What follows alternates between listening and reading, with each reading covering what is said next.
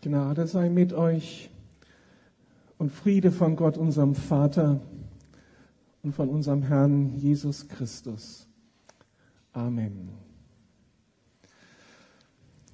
Lasst uns die erste Botschaft dieses Gottesdienstes festhalten, im Ohr haben, im Herzen haben, wenn wir uns den Realitäten zuwenden, die ich in meiner Predigt mit der zweiten Botschaft dieses Gottesdienstes deutlich machen möchte. Also, diese Botschaft hieß, die Freude am Herrn ist unsere Stärke. Das lasst uns festhalten. Die erschreckenden Nachrichten über das Terrorregime islamischer Staat in Irak und Syrien reißen einfach nicht ab. Ich weiß nicht, ob ihr das schon gehört habt. Gestern ist wieder eine Geisel vor laufender Videokamera enthauptet worden. Der Brite David Haynes. Der zweifache Vater hatte die Auslieferung von Hilfsgütern für Menschen in den Flüchtlingslagern koordinieren sollen. Zigtausende wurden bereits Opfer dieser Terroristen. Darunter Christen, die ärgste Verfolgung erleiden. Im besten Fall werden sie enteignet und vertrieben. Aber die Terroristen schrecken auch nicht vor Gewaltigung, vor Mord, ja vor Massenmord zurück und das vor laufender Kamera. Und sie machen vor niemandem Halt, auch nicht vor Kindern. Die Bilder dieser bedrängten Menschen überhaupt und die Bilder unserer verfolgten Schwestern und Brüder im Besonderen, das macht uns sicher alle sehr betroffen. Und wer hat sich angesichts dieser Bilder noch nicht gefragt, wie würde ich reagieren, wenn man mir und meiner Familie ein Maschinengewehr unter die Nase hält und die Frage stellt, willst du jetzt Christ bleiben oder konvertierst du? Würde ich treu bleiben? Würde ich zu meinem Herrn stehen? Würde mein Glaube ausreichen in solch einer Zeit?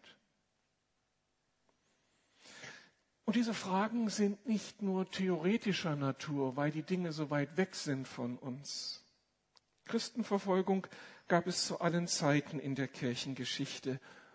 Das Neue für uns ist, dass das Thema immer näher an uns heranrückt. Nun können wir die Situation in Europa kaum mit den Bedrängnissen verfolgter Christen im arabischen Raum oder in Nordkorea auf eine Stufe stellen. In Europa stirbt noch kein Christ für seinen Glauben an Jesus. Gott sei Dank. Trotzdem müssen wir wahrnehmen, dass auch Christen in der westlichen Welt immer häufiger wegen ihres Glaubens unter Intoleranz und Diskriminierung leiden müssen und dabei manches Mal auch schon persönliche Nachteile in Kauf nehmen müssen. So las ich gerade in, vor dem Urlaub einige Meldungen in einem evangelischen Informationsdienst. Eine Londoner Ergotherapeutin wurde vom staatlichen Gesundheitsdienst für neun Monate suspendiert weil sie mit einer muslimischen Kollegin auf deren Wunsch hin gebetet hatte. Später meldete die Muslima den Vorfall ihren Vorgesetzten und sie leiteten ein Disziplinarverfahren gegen die Christin ein.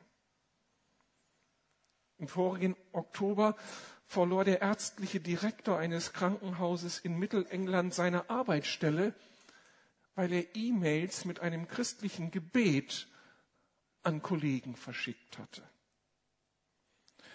In Köln wurde der Betreiber eines Hotels verurteilt, an zwei schwule Männer je 750 Euro Schadenersatz zu zahlen, weil sie ihre Hochzeitsfeier nicht in seinem Haus abhalten durften.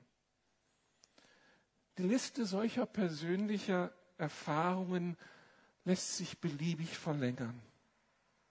In Deutschland wurde ein Naturwissenschaftler von seiner Universität gemaßregelt, weil er sich zum Schöpfungsglauben bekannte. Man entzog ihm das Recht, Prüfungen abzunehmen. Im Juli wurden wir wieder Zeugen tendenziöser Berichterstattungen, die Christen und Gemeinden gegen die Realitäten in ein sehr problematisches Licht stellten. Und wenn wir am kommenden Sonntag mit auf die Straße, Samstag mit auf die Straße gehen und für das Leben, Lebensrecht ungeborener Kinder demonstrieren und gegen Euthanasie aufstehen, werden wir noch aufwendigeren Polizeischutz brauchen als in den Jahren zuvor. Es sind massive Gegendemonstrationen angesagt. Eine österreichische Studie über Intoleranz und Diskriminierung von Christen in Europa dokumentiert für das vergangene Jahr 2013 eine stetig wachsende Zahl von Angriffen auf den christlichen Glauben. 213 Fälle hassmotivierter Intoleranz. Von Intoleranz gegen Christen in der Gesetzgebung und Politik, von Intoleranz in Medien und Kunst, und allein 133 Fälle von Vandalismus gegen Kirchen und christliche Einrichtungen. Alle diese Nachrichten und unsere eigenen Erfahrungen in den letzten Wochen zeigen, dass der christliche Glaube in unserer Gesellschaft nicht nur immer weniger selbstverständlich ist, sondern er immer mehr unter Druck gerät. Wenn man die vielen Vorfälle zusammenzieht, kann man den Eindruck gewinnen, dass sich das freiheitlich tolerante Europa immer mehr zu einer Meinungsdiktatur besonders gegen christliche Überzeugungen und Werte verwandelt. All das geht nicht spurlos an uns vorüber. Darum ist die Frage, die meiner Predigt zugrunde liegt, schon sehr real. Hilfe, wird mein Glaube ausreichen in veränderten gesellschaftlichen Umständen, wenn Christsein nicht mehr willkommen ist, sondern ausgegrenzt wird? Wenn die Mittel, die eingesetzt werden, um dagegen Stellung zu nehmen, immer unangenehmer und radikaler werden? All das macht etwas mit mir. Und mitten in diese Hinterfragung und mitten hinein in diese Verunsicherung las ich dann vor einigen Tagen den Monatsspruch der Losungen für den Monat September.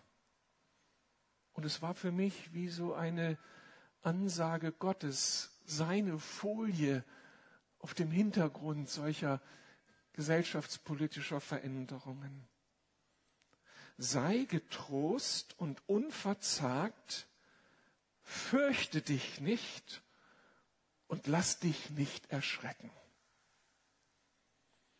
Noch einmal, sei getrost und unverzagt, fürchte dich nicht und lass dich nicht erschrecken, egal was da auf uns zukommen wird.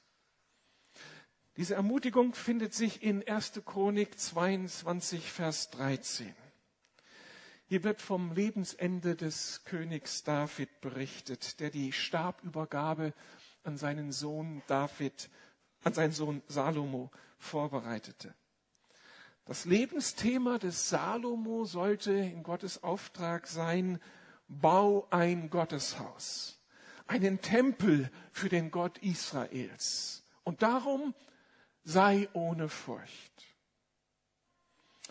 Ich lese diesen kleinen Text im Zusammenhang 2. Chronik, 1. Chronik 22 ab Vers 6. David rief seinen Sohn Salomo zu sich und sagte zu ihm, mein Sohn, du sollst dem Herrn, dem Gott Israels, einen Tempel bauen. Eigentlich wollte ich selbst dieses Haus für den Herrn, meinen Gott, errichten. Doch der Herr hat zu mir gesagt, du hast große Kriege geführt und dabei viele Menschen getötet. Weil du so viel Blut vergossen hast, sollst du mir keinen Tempel bauen. Aber du wirst einen Sohn bekommen, der ein Leben in Frieden führen wird, denn ich werde dafür sorgen, dass ihn keiner seine, seiner Feinde angreift. Salomo, der Friedliche, wird er heißen. Unter seiner Herrschaft wird Israel in Ruhe und Frieden leben. Salomo wird mir einen Tempel bauen. Er wird mein Sohn sein und ich werde sein Vater sein.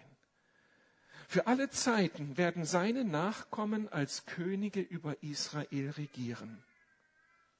Mein Sohn, fuhr David fort, der Herr möge dir beistehen und dir helfen, den Tempel des Herrn deines Gottes zu bauen, wie er es vorausgesagt hatte. Er gebe dir Weisheit und Einsicht, wenn er dich als König über Israel einsetzt, damit du das Gesetz des Herrn deines Gottes befolgst.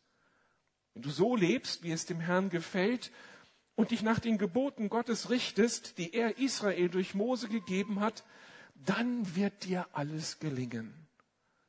Darum sei stark und entschlossen. Lass dich durch nichts entmutigen und fürchte dich nicht. Soweit Gottes Wort. Herr, hilf uns angesichts des großen Themas, was uns beschäftigt, durch dieses Wort Ermutigung, Unterstützung, Wegweisung, Hoffnung zu bekommen. Geist Gottes, hilf mir beim Predigen und hilf meinen Zuhörern beim Hören dieser Wahrheiten und lass uns daraus die richtigen Schlüsse ziehen für unser Leben. Amen.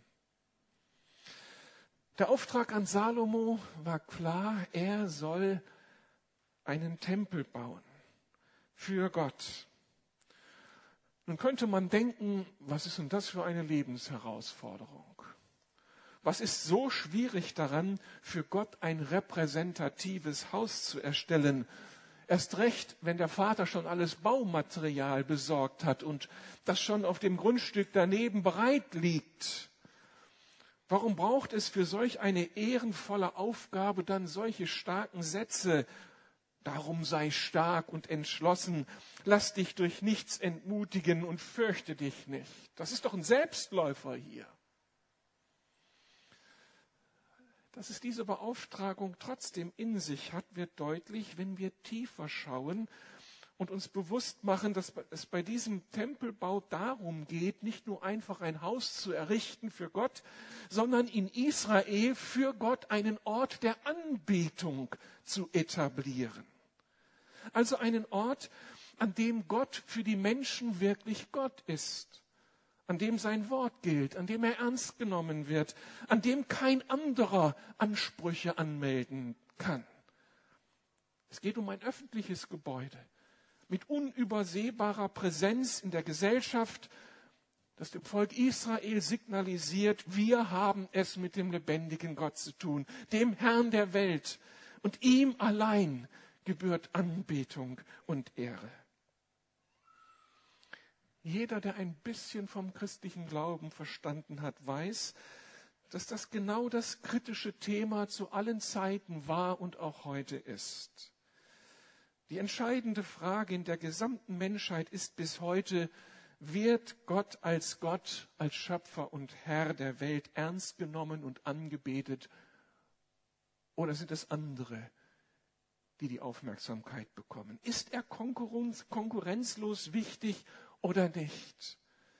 Beten wir ihn an oder etwas anderes, was sich dann so hoch stilisiert zu einem scheinbaren Gott in unserem Leben? In dieser Frage scheiden sich die Geister seit Jahrtausenden. Und überall da, wo Menschen aufstehen, für den lebendigen Gott aufstehen, ihn ins Zentrum ihres Lebens stellen, ihn anbeten und öffentlich bekennen, da regt sich irgendwann Widerstand. So geht es auch heute in der westlichen Welt, im christlichen Abendland, ganz einfach um die Frage der Anbetung. Wer hat das Sagen? Wer ist das Zentrum? Das wird das Thema am kommenden Samstag sein. Mit den anderen Lebensrechtsgruppen werden wir am Bundeskanzleramt stehen und öffentlich proklamieren, dass Gott ein Gott des Lebens ist und dass es unsere Aufgabe ist, Leben zu schützen. Das von Gott geschenkte Leben zu schützen. Auch wenn das mit persönlichen Nachteilen verbunden sein kann, wenn wir uns dann eben für Kinder entscheiden. Diese Demonstration ist letztlich ein Ausdruck unserer Anbetung Gottes. Wir richten am Kanzleramt für eine Stunde einen öffentlichen Tempel Gottes auf und sagen, er lebt. Und was er sagt, gilt. Und alle Welt soll es hören. Gleichzeitig werden wir von Tausenden umgeben sein, die genau diesen Tempel verhindern wollen. Ihr Gott ist der Mensch.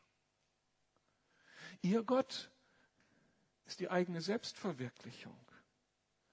Sie proklamieren, ich weiß selbst, was gut für mich ist. Ich lasse mir von keinem anderen sagen, was ich zu tun habe mein Bauch gehört mir. Und wenn du etwas anderes sagst, dann bedrohst du meine Selbstbestimmung. Und dann bist du mein Feind. In dieser Zeit gilt heute, wir können alles glauben und tun. Aber wenn wir unserem Gott einen Tempel bauen wollen, wenn wir ihn anbeten wollen, seinen Willen tun wollen, und wenn wir das für uns beanspruchen, wenn wir bekennen, dass Jesus nicht nur unser Herr ist, sondern der Herr dieser Welt, dann wird es kritisch, dann wird es eng und dann wird es am Ende gefährlich. Darum brauchte Salomo und darum brauchen wir Ermutigung. Darum sei stark und entschlossen. Lass dich durch nichts entmutigen und fürchte dich nicht wenn du Gott deinen Tempel baust, mitten im Alltag dieser Welt. Aber die Frage ist, wie tragbar, wie tragfähig ist solch eine Ermutigung? Ist es ein cooler Spruch? Nett gesagt? Oder stehen da Realitäten hinter, die dann am Ende das auch wirklich als begründet erleben, wenn ich aufstehe für Gott, dass ich mich nicht fürchten muss? Der Zusammenhang, in dem wir von dieser Ermutigung lesen, kann uns hier Entscheidungshilfen geben. Und ich denke, der Zusammenhang macht deutlich, dass wir allen Grund haben, auf dieses Wort zu vertrauen. Wir müssen uns wirklich nicht fürchten. Warum nicht? Erster Aspekt. Gott spricht uns für die zu erwartenden Aufgaben und Konflikte eine göttlich definierte Identität zu. In Vers 10 sagt Gott zu David, Salomo wird mir einen Tempel bauen. Er wird mein Sohn sein und ich werde sein Vater sein. Das ist so die erste Fundierung für diese Herausforderung, die da auf Salomo zukommen wird. Wenn wir als Christen heute Gott anbeten und seine Herrschaft bekennen, dann werden wir ja schnell disqualifiziert, zumindest wenn wir das in einer bestimmten Öffentlichkeit tun. Wer an einen Schöpfer glaubt, ist dumm, rückständig und ist in der Wissenschaft weg vom Fenster. Der kann auf seine nächste Publikation auch verzichten. Wer für ein Leben mit Gott eintritt und für die Werte Gottes im Alltag, ist der ewig Gestrige, der Naive, der Unaufgeklärte. Und das kann so richtig wehtun und an unserem Ego kratzen. Ich bin nichts mehr wert. Ich, ich werde für dumm verkauft in meiner Umgebung. Warum soll ich dumm und naiv sein? Ich habe doch auch Argumente. Ich habe als Christ meinen Verstand nicht an der Garderobe abgegeben Warum können wir nicht ehrlich über unsere unterschiedlichen Denkvoraussetzungen diskutieren und einander stehen lassen, solange wir alle mit Hypothesen arbeiten müssen angesichts der Frage nach dem Ursprung und dem Ziel dieser Welt, dieser Schöpfung. Gerade in dieser Situation der Ablehnung, der Einsamkeit, der Diskreditierung wenn es so richtig ans Eingemachte geht und an meinem Ego kratzt, ist es so unglaublich wichtig, von der größten Instanz des Universums zu hören, du bist mein geliebter Sohn, du bist meine geliebte Tochter und ich bin dein Vater.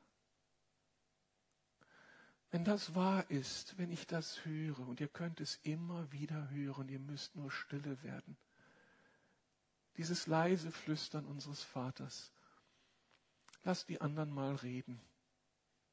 Ich bin stolz auf dich. Ich gebe dir Würde. Was auch immer andere sagen, du bist mein Augapfel. Und ich bin an deiner Seite. Wir bekommen Identität. Und die kann uns keiner nehmen. Das, was ich bin vor Gott, das steht nicht zur Disposition. Darauf hat keiner Zugriff. Das ist das Geschenk meines Gottes. Und wer kann sich mit ihm anlegen? Also dieser erste Punkt schon lässt mich aufstehen. Ich will stark und entschlossen sein, mich nicht entmutigen lassen und mich nicht fürchten, weil der ewige Gott mein Vater ist und weil ich sein Sohn bin. Erreicht das dein Herz? Und hast du Zweifel daran? Dann bitte lass uns reden. Denn diese Information verändert die Welt und das Lebensgefühl und die Sicht auf die Zukunft. Ein zweiter Aspekt aus dem Zusammenhang dieses ermutigenden Verses. Gott rüstet uns mit all dem aus, was wir brauchen, um unseren Herausforderungen gerecht werden zu können. In Vers 12 spricht David seinem Sohn im Namen Gottes Folgendes zu. Gott gebe dir Weisheit und Einsicht wenn er dich als König über Israel einsetzt, damit du das Gesetz des Herrn deines Gottes befolgst. Wenn Salomo etwas brauchte, um seinen Auftrag auszuführen, dann war es das Gesetz Gottes, also ewige Wahrheit, und dann brauchte es ein Verständnis für dieses Wort, für diese Wahrheiten, die Fähigkeit, diese Wahrheit hinein zu übersetzen in die aktuellen Lebensbezüge. Und David sagt Salomo, das Gesetz Gottes ist da, das ist geschrieben, und Gott wird dir die Weisheit und Einsicht geben, dass du in all den Herausforderungen der nächsten Jahrzehnte die richtigen Schlüsse ziehen kannst, Leben hineinsprechen kannst in das Leben deines Volkes, in das Leben der Menschen, die zu dir kommen und Wegweisung brauchen. Und wir wissen, dass sich das erfüllte. Salomo wurde zu dem weisesten Herrscher seiner Zeit. Seine Weisheit war sprichwörtlich. Das können wir nun für uns erwarten. Gott rüstet uns mit all dem aus, was wir für unsere Herausforderungen, unsere Kämpfe brauchen. Und er tut es zu seiner Zeit. Wir müssen nicht heute unseren Puls fühlen, um herauszufinden, ob unser Herz auch morgen kräftig schlagen wird. Er gibt uns heute, was wir heute brauchen. Und er gibt uns morgen, was wir für morgen brauchen. Viele von uns haben das praktisch erlebt. Die Kirchengeschichte ist voll von Beispielen. Da wurde das geistliche Mauerblümchen in der Krise zu einem geistlichen Giganten. Gott beschenkte mit allem, was notwendig war. Ohne dass jemand es gemerkt hatte, hatte Gott diese unscheinbare Person auf die große Aufgabe vorbereitet. Und auf einmal war alles da. Und die Frau und der Mann konnte im Segen Gottes wirken, egal wie die Realitäten aufsahen. Und auch diese Information lässt mich aufstehen. Ich will entschlossen und stark sein mich nicht entmutigen lassen und mich nicht fürchten, weil mein Gott mich mit allem ausrüsten wird, was ich brauche für heute und dann für morgen und dann für übermorgen. Und der dritte und letzte Aspekt. Gott investiert sich selbst und legt die Rahmenbedingungen für unsere Berufung fest. Jede Generation hat ihre spezifischen Herausforderungen, die es zu bewältigen gilt. Und die können so unterschiedlich aussehen. David, das wird in diesem Text hier angedeutet, sah sich in unruhiger Zeit einer aggressiven Umgebung, aggressiven Nachbarvölkern ausgesetzt. Und sein Auftrag war es, für Israel Lebensraum zu sichern. Und dazu musste er viele Kriege führen. Und Gott gab ihm diese Gabe, ein guter strategischer Heerführer zu sein. Und er konnte Israel den Lebensraum abstecken und sichern. Salomo hatte einen völlig anderen Auftrag, eine andere Generation und völlig andere Aufgaben. Salomo sollte den Tempel bauen.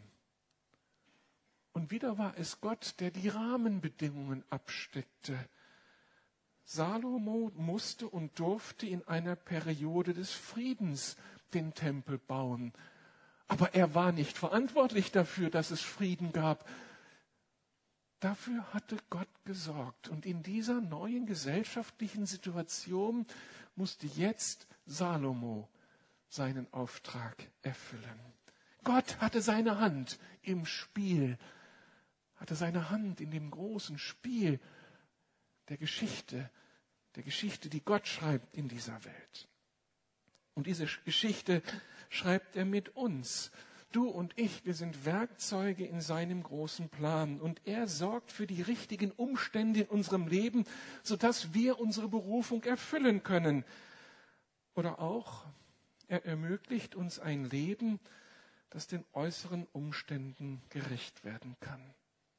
Und das kann sehr unterschiedlich aussehen.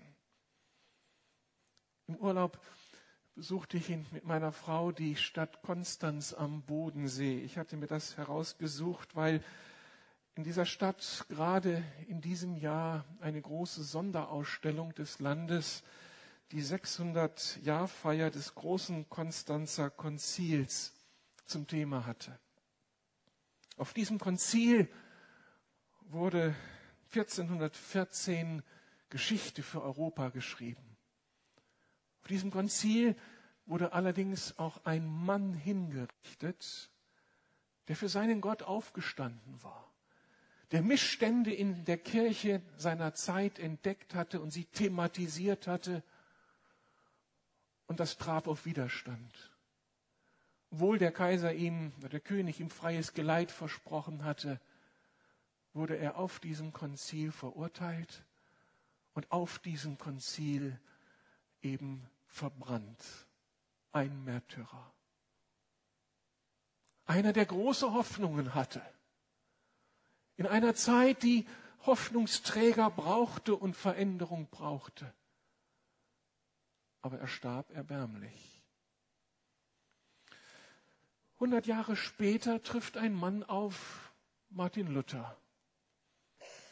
Gleiches Problem, gleiche Hoffnung, gleiche Grunderkenntnis in ihm und er steht auf und tritt ein für die Werte Gottes und setzt eine unglaubliche Geschichte frei, die das ganze christliche Abendland auf den Kopf stellte. Die Reformation geschah.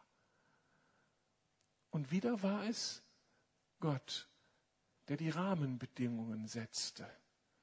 Hundert Jahre nach Johannes Huss waren die politischen Konstellationen anders. Hundert Jahre später war die ganze europäische Infrastruktur anders, die Verkehrswege ausgebaut.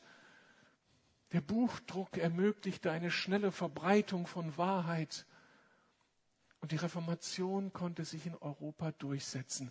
Gott hatte seine Hände im Spiel und gebrauchte seinen Mann. War Luther cleverer als Johannes Huss? Gesegneter? Glaubensvoller? Beide waren höchst erfolgreich. Aber Johannes Huss legte die Grundlagen und Martin Luther durfte sie gesellschaftspolitisch umsetzen. Gott setzt die Rahmenbedingungen. Und er setzt sie auch in unserem Leben. Er stellt uns mitten hinein in diese Zeit. Er weiß genau, was er tut. Und er beruft uns, dass wir mitten in dieser Zeit einen Unterschied ausmachen können. Warum musste ich am Freitag vor zwei Tagen diesen Bericht bekommen von Johannes Hartl, dem Leiter des Augsburger Gebetshauses? Er wird im Februar bei uns sein, Gastsprecher sein auf einer kleinen Konferenz, die wir mit ihm hier anbieten werden. Und er berichtet von einer Gebetskonferenz im arabischen Raum. Und hier beschreibt er, wie die verfolgten Christen ihren herausfordernden Lebensumständen trotzen, wie sie sie annehmen als Gottes souveränes, heilsames Eingreifen in die Geschichte, in allem Terror.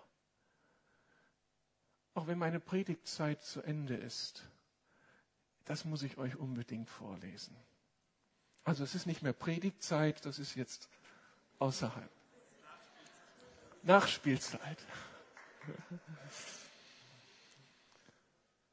Mind blowing. Hört mal genau zu. Ich traue mich kaum, das hier zu schreiben. Aber Christen aus dem Libanon gestanden, dass sie sich manchmal insgeheim wünschen, die Krise möge nicht so schnell enden. Ich geschehe, dass ich geschockt war. Im Libanon allein sind zwei Millionen syrische Flüchtlinge. Doch was hier passiert, ist kaum vorstellbar. In den Flüchtlingslagern haben Missionare auf einmal Zugang zu Stämmen und Gruppen, die vorher komplett unerreichbar waren für das Evangelium. Und auf einmal sind so viele desillusioniert vom Islam, denn in Syrien töten und foltern Muslime andere Muslime. Wenn die Christen jetzt in die Flüchtlingslager gehen, werden sie überall als Hoffnungsträger empfangen. Ich habe die gleichen Geschichten aus dem Irak, aus Syrien, aus dem Libanon und aus der Türkei gehört. Muslime empfangen das Evangelium offen und voller Verlangen.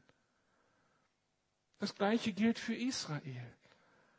Gerade in der Hoffnungslosigkeit des Gaza-Konflikts sind junge Israelis auf der Suche nach Gott und werden von messianisch-jüdischen Geschwistern erreicht. Die Zeit würde nicht reichen, wenn man all die unglaublichen Geschichten wiedergeben müsste. Bibelstudium für muslimische Frauen im Flüchtlingslager. Scheichs der Hamas kommen im Südlibanon zum Glauben an Jesus. Führende Generäle der kurdischen Peschmerga beginnen, die Bibel zu lesen. Und, und, und. Langes Rede, kurzer Sinn. Gott tut etwas Gutes. Wir sehen oft nur auf das Desaster und fragen, wie Gott dies und das zulassen kann. Viel zu selten sehen wir, dass Gottes Plan ist, dass Menschen ihn kennenlernen. Und tatsächlich lernen inmitten des Horrors des Bürgerkriegs mehr Menschen Jesus kennen als in den Jahren zuvor. Gottes Plan ist immer größer als die Wut des Feindes. Ich hörte mehrere Zeugnisse von Muslimen, die in Flüchtlingslagern zu den Missionaren sagten, ich habe mit Gott gehadert, warum wir so viel Leid erleben mussten. Doch jetzt weiß ich, ich musste hierher kommen, um das zu hören, was ihr sagt. Was der Feind zum Unheil geplant hat, verwendet Gott zum Heil. Es ist beinahe unglaublich, aber hier herrscht absolut kein Klima der Angst. Es ist ein Klima der Hoffnung und des Glaubens an Gott. Eine junge Familie mit zwei Kleinkindern entscheidet sich, im Irak zu bleiben, obwohl ISIS nahe kommt und alle ausländischen Hilfsorganisationen fliehen. Eine Missionarin, deren Haus von Islamisten bombardiert wurde, bleibt selbstverständlich weiter im Land und missioniert. Und viele, viele Geschichten mehr. Es ist ein Klima des Friedens und der Zuversicht auf den Menschen, die eng mit Jesus gehen. Was sie hier bleiben lässt, ist der Frieden und die Nähe Gottes, die Nähe Jesu. Das ist die Wahrheit. Tod ist normal und Verfolgung ist überall. Hier wurde jemand getötet, hier eine Kirche angezündet. Es ist einfach so. Für Jesus zu leiden und zu sterben ist etwas, was einfach zum Gesamtbild vom Christentum dazugehört. Das ist die Realität. Wir leben für die Ewigkeit. Und das menschliche Leben kann unmöglich nur aus zeitlicher Perspektive beurteilt werden. Das Sterben der Märtyrer ist tragisch. Und doch gibt es keine größere Wirklichkeit. Gerade als betende Christen können wir unmöglich bei den rein menschlichen Gefühlen stehen bleiben, so verständlich sie sind. Wir leben für Jesus, solange er uns die Zeit dafür schenkt. Und wir sterben für Jesus. Manche früher, manche später. Viele in Frieden, viele in Verfolgung und Krieg. Gott setzt die Rahmenbedingungen und in denen sind wir sicher. Egal was unsere Rahmenbedingungen sind, egal was eine nächste Generation zu bewältigen hat, wir sind sicher in der Fürsorge unseres Gottes. Vers 16 sagt David zu seinem Sohn, nun mach dich auf und handle. Und ich denke, das ist das, was bleibt. Ich habe gefragt, Hilfe, wird mein Glaube ausreichen? Ja, er wird ausreichen, ist die Antwort.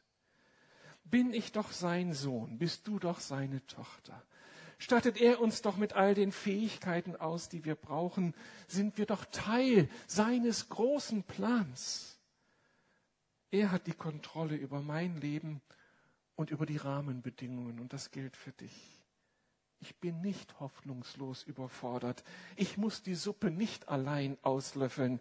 Gott investiert sich. Gott mischt sich ein mit dem Preis der Hingabe seines Sohnes Jesus Christus. Damit hat er zum ersten Mal die großen Rahmen, nein, nicht zum ersten Mal, damit hat er für alle Zeiten die großen Rahmenbedingungen für diese Welt verändert. Und jetzt sind wir mit diesem Jesus unterwegs, mit einer einzigartigen Friedensmission. Nicht aggressiv, nicht manipulierend, nicht ausbeutend, nicht den anderen in ein Konzept zwingend, sondern wir bezeugen der ganzen Welt, was wir denken und erlebt haben dass wir mit einem Gott der Gnade unterwegs sind. Mit einem Gott der Liebe, des Friedens und der Hoffnung, der Leben schaffen will, der Leben bewahren will und dem Hass und Tod und Gewalt und Zwang ein Gräuel ist. Für diesen einzigartigen Gott lohnt es sich aufzustehen. Kuriose Situation am Freitagabend, als ich mit meinem Menti in Rumänien telefoniert oder skypte.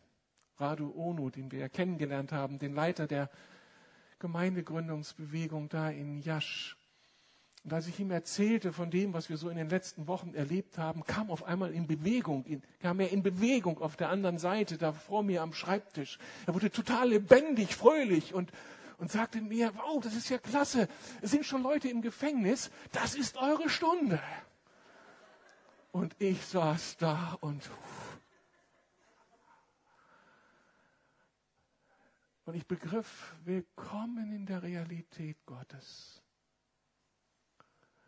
Das, was wir die letzten Jahrzehnte erlebt haben, war nicht unbedingt normal. Und wenn wir jetzt in die Normalität als christlichen Glaubens kommen, will ich dabei sein, weil ich mit einem Gott unterwegs bin, den mir keiner rauben kann und mit dem ich die Zukunft erleben möchte und erleben werde. Habt keine Furcht. Euer Glaube wird ausreichen. Darum mach dich auf und handle, Lukas Gemeinde. Amen. Lasst uns einige Augenblicke stille sein. Jeder antwortet so auf seine Art und Weise. Jeder wird seine eigene Geschichte vor Augen haben. Mach daraus ein Gebet.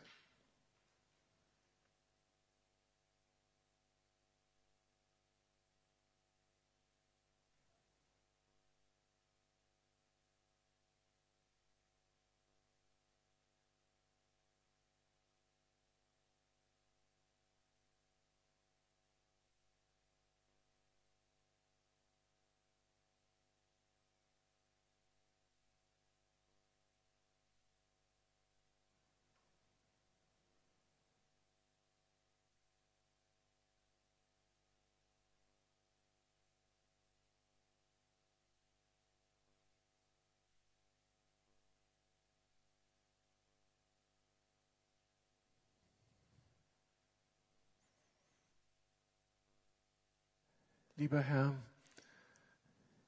die erste Botschaft war, die Freude an dir ist unsere Stärke. Und die zweite Botschaft ist, dass wir uns nicht fürchten müssen, dass wir ermutigt und stark sein dürfen.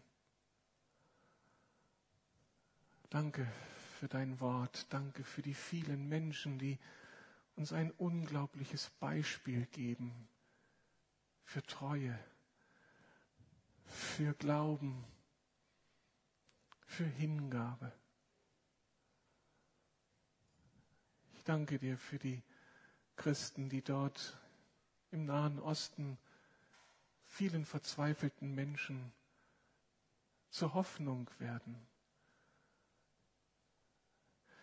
Danke, dass sie dort etwas von deiner Liebe, von deinem Frieden, einbringen in chaotische Umstände.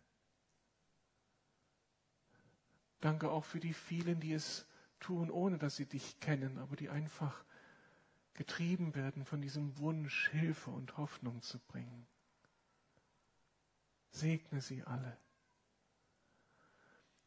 Und segne besonders die, die dabei ganz viel riskieren, weil sie eben als Gottesmenschen unterwegs sind und dich bekennen. Tröste sie, stärke sie. Und nach dem, was ich hier gelesen habe, möchte ich nicht einfach nur bitten, mach dem Ganzen ein Ende, sondern komm du durch mit deinen Plänen zum Heil und das darf ich beten, weil wir ja wissen, dass dein großer Tag kommt, wo du diese Erde befrieden wirst. Und darauf freue ich mich. Hilf uns, dass wir in den kleinen Herausforderungen unseres Lebens hier in Europa dir die Treue halten. Dass wir nicht vor Nachteilen davonlaufen dass wir jetzt unseren Glauben tief in dir gründen, um auch morgen gewappnet zu sein oder um eine nächste Generation ermutigen zu können. Fürchtet euch nicht für eure Aufgabe. Lass uns als Gemeinde über die Generationen hin im Zentrum deines Willens sein gegründet auf dein Wort. Vielen Dank, Herr. Vielen Dank, dass wir mit dir jetzt in die neue Woche gehen dürfen. Und dass wir auch am Samstag da sein dürfen. Um ein klein wenig uns trainieren zu lassen für die Aufgabe, für deinen Namen einzustehen, auch wenn das Verachtung und Protest hervorruft. Wir stehen vor dir. Wir wollen deinen Tempel aufbauen. Wir wollen es ausrufen und dich anbeten. Du bist der Gott des Lebens. Ehre sei dir. Amen.